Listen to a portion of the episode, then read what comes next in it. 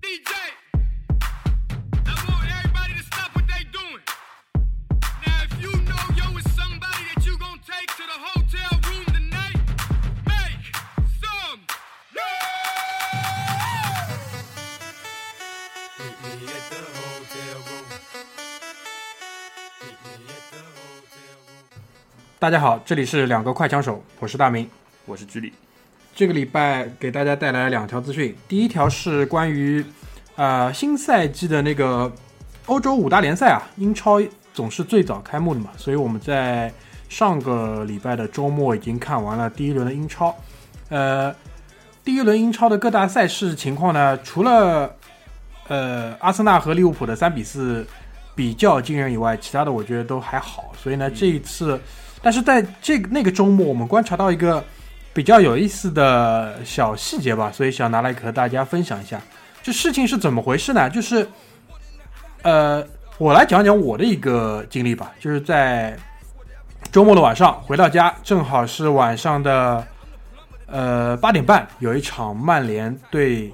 那个一个中下游球队的比赛，那我就伯恩茅斯，伯恩茅斯，对、嗯我就打开了那个新英体育，因为我们知道，因为我知道嘛，就是新英体育上面是有这一轮的曼联比赛的转播，但遇到个什么问题呢？就是账号都没有办法登录，因为一般来说是先登录账号，因为我也没有买那个他的那个死忠死忠的死忠包或者季包或者季包都没有买，因为我还是觉得，呃，看一场标清的九块钱啊，高清的九块钱也没有什么大不了的，就一场一场付就可以了。但是呢，我就遇到个问题，就是连账号都登录不了，完全没法看。然后这个时候呢，就是试了也试了一下其他的渠道，也都不行，于是就放弃了。然后拿起手机刷个朋友圈，发现原来不止我一个人遇到了这个问题，大家已经在朋友圈开始骂起来了，大概有个么五六七八条吧，都是遇到同样的问题。有一些呢是跟我一样，呃，没有付钱，希望单场单场买的；有一些呢是已经付了，比如说三百多，整个赛季的，就骂得更加难听一 点。大概遇到了这么样一个情况，就是那天我是也是回来准备好看那个穆里尼奥这个重返英超首秀的，嗯，对吧？然后当时我是就是沐浴更衣好，然后坐在我家有一个单人沙发上面，嗯然后把那个 iPad 的架子往面前一架，嗯，准备就开始看了，结果发现不对。就是我也不知道，当时我一开始以为是我 iPad mini 二有点可能卡顿还是怎么样， 就是英新英体育的那个 app，就是里面所有的内容加载不了，嗯，点进去以后就是一片空白的，嗯，那我我想不对了，这个根据我，因为我是从前年开始，嗯，用这个付费的这个 app 来看英超的，嗯，那个所以说我根据我的经验，我就立刻转换了另外几个平台，嗯什么乐视、PP 体育，嗯还有什么的第一体育，PP 体育现在叫第一体育，对，第一体育，然后还有一些这个微博上面大家发的链接，嗯然后我发现就是，呃，由于新英体育它拿的是英超一手的版权，它下面再分销给其他的那个呃嗯媒体，渠道的，嗯，对的，所以说呃它那边出了问题以后啊，其实现后来是各家都看不了，对对，源头上出问题了嘛，对，然后这个那个新英还好，因为它干脆是 app 直接加载不了。嗯像那种乐视呢就比较惨一点，因为嗯它那个就是直播的那个房间进去以后，大家虽然看不了比赛，但是旁边可以是聊天的 对，是可以骂街的，啊，然后大家就在那个直播室里面骂，嗯然后骂着骂着呢，就有人站出来了说，这一次不怪乐视，嗯不怪贾老板，嗯他说是新英那边那个说那个那个新英那边放消息，呃，那边的球迷说有消息了，说新英那边出了问题。嗯，那个这次不怪乐视，嗯然后大家都说啊，那那我们付了乐视的钱，嗯然后怎么办？我们要维权。那个，啊，反正当天晚上是没结论。我记得应该是这场八点半开赛的比赛踢到大概下半场，呃，六十五分钟到七十分钟左右那边，乐视信号是连上了。嗯但新英那边我后来也没试，嗯因为我那时候已经有点困了，我就睡觉了。然后这个在我们来看是其实是一个比较有呃怎么说代表性的一件事情。对，为什么呢？呃，因大概十年前还是什么时候，那个时候我们是免费看英超的，我记得我对刚刚上大学的时候。对。然后后来有一段时间呢，呃，英超是不免费看了。嗯。呃，它的版权卖给了一个像类似于新的一个这样的一个公司，做媒体的公司，那个时候叫天盛应该。对，然后当时其实我还不是很懂事啊，嗯，然后我也在私底下也觉得骂天生骂的也蛮难听的，嗯说你本来免费的英超对吧，嗯你给我放广告你就放广告嘛，嗯，对吧？你现在不让我看，让我掏钱，一年三百多，嗯，对吧？还要我买个什么欧洲体育的置顶盒放在家里面，嗯、对吧？挺难看的。然后后来我记得就应该是几个电视台，天盛不行了以后，那个时候它其实付费模式没有走下去，对，天盛不行了以后，应该是几个电视台，好像是央视还是什么，还是默多克的那个天空啊，是天空体育。然后啊央视因为一直没有买那个英超的版权嘛，哦，就我们以前，比如上海地区的观众，可能就是通过五星体育，对，对吧？那五星体育现在就不去说了，因为我们已经吐槽过无数遍了，对吧？不是打牌就是遛狗，已斯经诺克，斯诺克诺克最近也不放了，啊，斯诺克最近也不太放，基本就已经完蛋了。嗯，那后来就是说什么呢？就是一些互联网的直播，一开始其实 PPTV，包括新浪，嗯，新浪那个时候是那个严强老师，好像一直是对在那个上面做那个直播。再到后来，其实就是从我觉得还有一个比较有标志性意义的事件，就是詹俊从那个 E ESPN 亚洲嗯回到国内去做这个英超包括网球赛事的解说。他的一个唯一的一个要求就是，我解说的所有场次必须是免费的。所以对对，那个时候我还是觉得就是说，呃，非常的怎么讲，太有操守了，就是嗯。然后现在詹俊也是在乐视，对对吧？呃，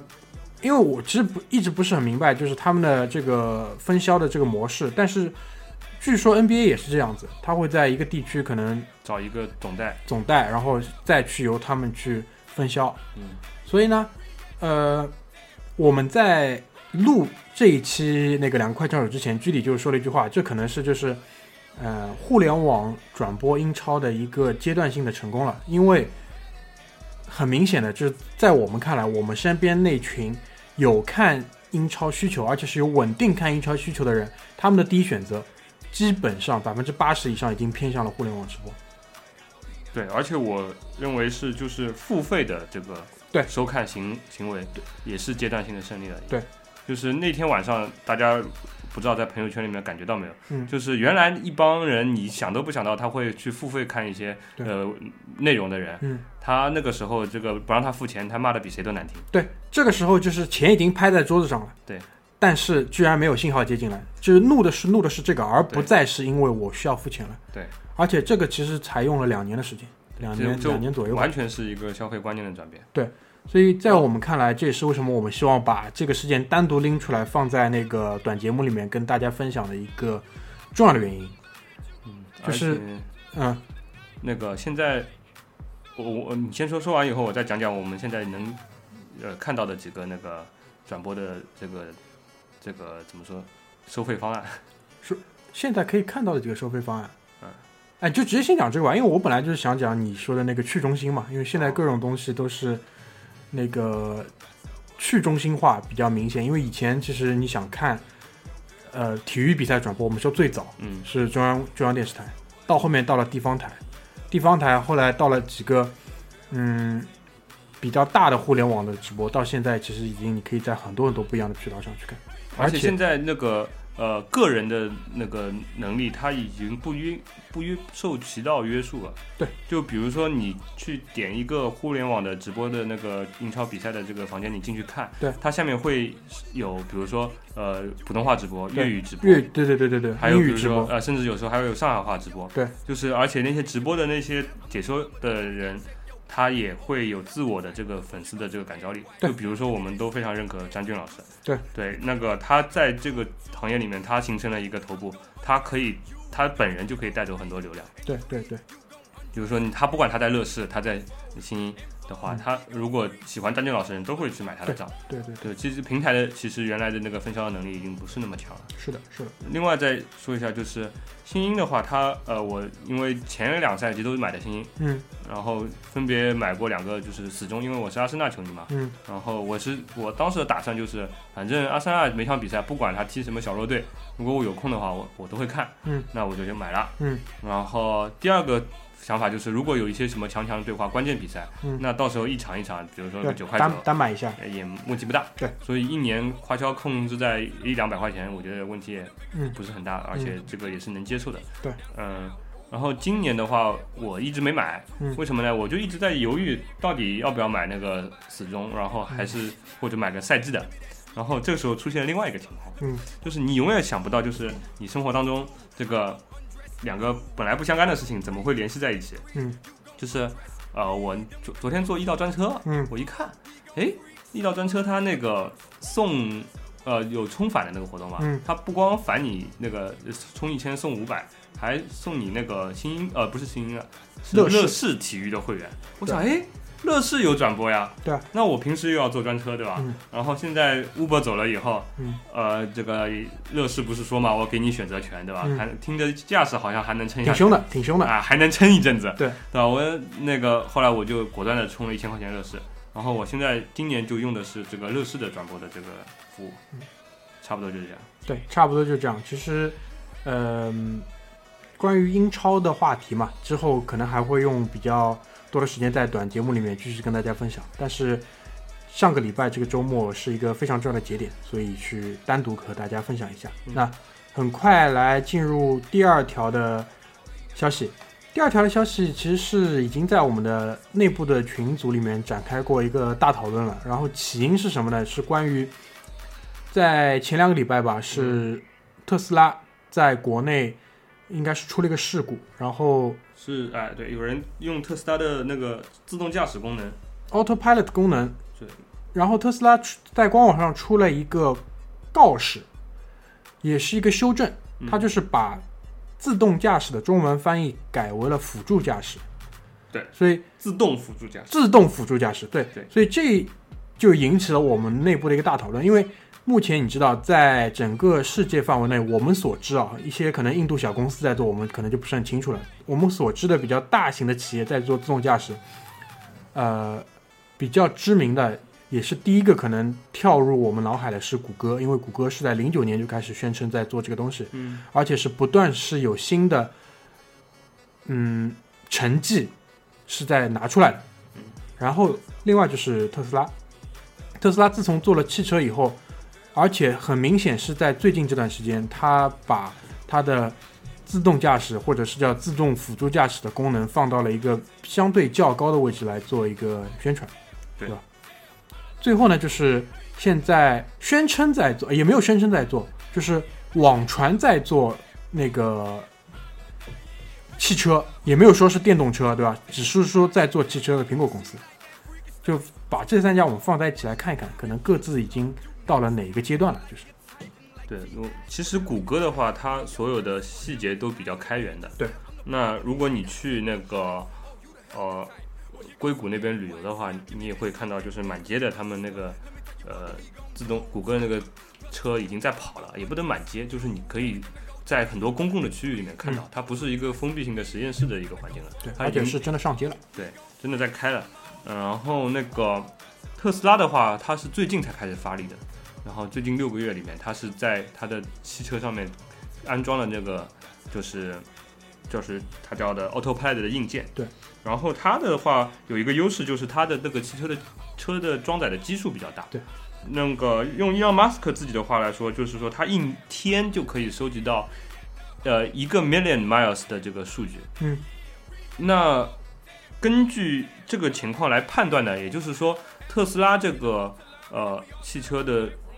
Autopilot 功能，即使你在你不使用的时候，它也是会收集你的驾驶数据的。嗯。然后，那我们就要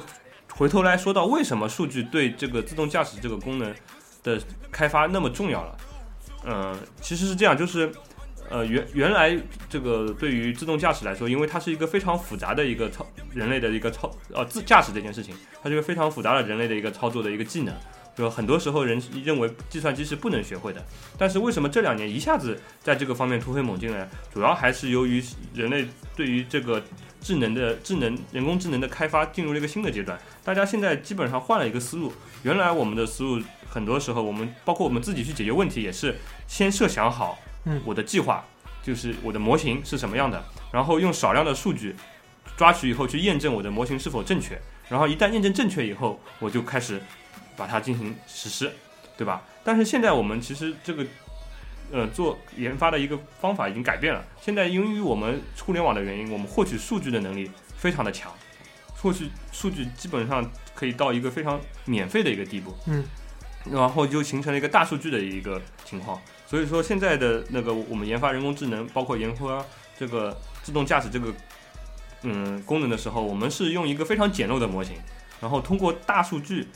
这些完数善据去完善这个模型，然后不停的修正它，然后也就是说，呃，它机器它是在一个处在一个自我学习的一个状态下，但是它和人类不同的情况就是，它学习的速度是非常快的。然后，嗯，我看过一些书，他们会把二零一六年作为人工智能的元年。这其实标志性的事件就是今年 AlphaGo 战胜了在围棋的这个人机对战当中战胜了李世石。嗯，然后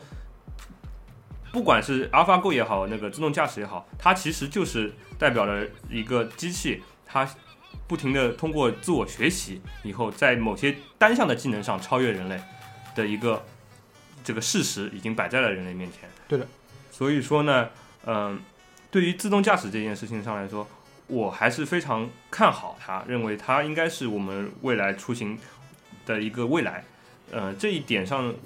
有一个依据，就是呃，有一有一个研究表明，就是如果你在大型城市里面，你的所有的交通呃工具都使用自动驾驶功能的话，效率会很高，对效率会提高百分之二十。包括它的安全性。对，包括安全性，因为呃，我们也在上海开过车的人也知道，对这个每个司机他都有一种病叫路怒症，路怒症，对吧？嗯然后我相信，如果有了自动驾驶以后，这样的这种症状也会比较得到缓解。嗯然后还有就是你在原来你开一辆车出去，你是有一个人要全神贯注的做一件事情啊对，那现在这个人又被解放出来，对于对整个社会运行效率的提升是非常高的。嗯昨天我在我呃一一另外几个朋友之间还讨论这个问题的时候，突然有一个人站出来跟我说了一句话，然后我想把它作为我们这期节节目的结尾，嗯，就是他说你有没有考虑过一个问题？百分之八十的人还是喜欢自己开车的。然后，当然他平时是一个汽车爱好者，嗯，也是我们经常说的 keyboard car king 当中的一位。嗯哼哼，那个，但是我当时跟他回答就是说，首先，第一点，如果你还在自动驾驶普及的情况下，你还去选择自己开车的话，可能对你来说，你的运行效，你这个人的运行效率会被社会淘汰。对的，对你来说你是非常不合算的。嗯对于政府来说，它如果呃在现在交通已经基础建设的话，已经没有办法再改进的情况下，它如果通过普及自动驾驶来提高整个城市运行效率，对它来说是有利的话，它也是会大力的去推广这个服务的。肯定的。我跟你说，到时候你乱变一个道，十二分全部扣光，车子扣掉。对对。第三点就是说，即使有很多人都不愿意使用自动驾驶，喜欢自己去驾驶汽车，等这些人死了不就结束了？即使因为我倒霉碰到你们这帮傻逼，对吧？不愿意使用自动驾驶，导致我这辈子都没有看到城市里面所有汽车都自动驾驶的这个未来实现。但是等我们死了，新如果你女儿要学呃要去考驾照，如果自动驾驶的，比如说出概出事事故的概率是比他自己驾驶要低很多，你是让他去学自自己驾驶，还是让他使用自动驾驶？你自己想一想，对吧？所以说我们下一代人肯定是直接对接到自动驾驶这个状况当中去的。好的，那我们就先把今天的节目结束在这里，谢谢大家，拜拜拜拜。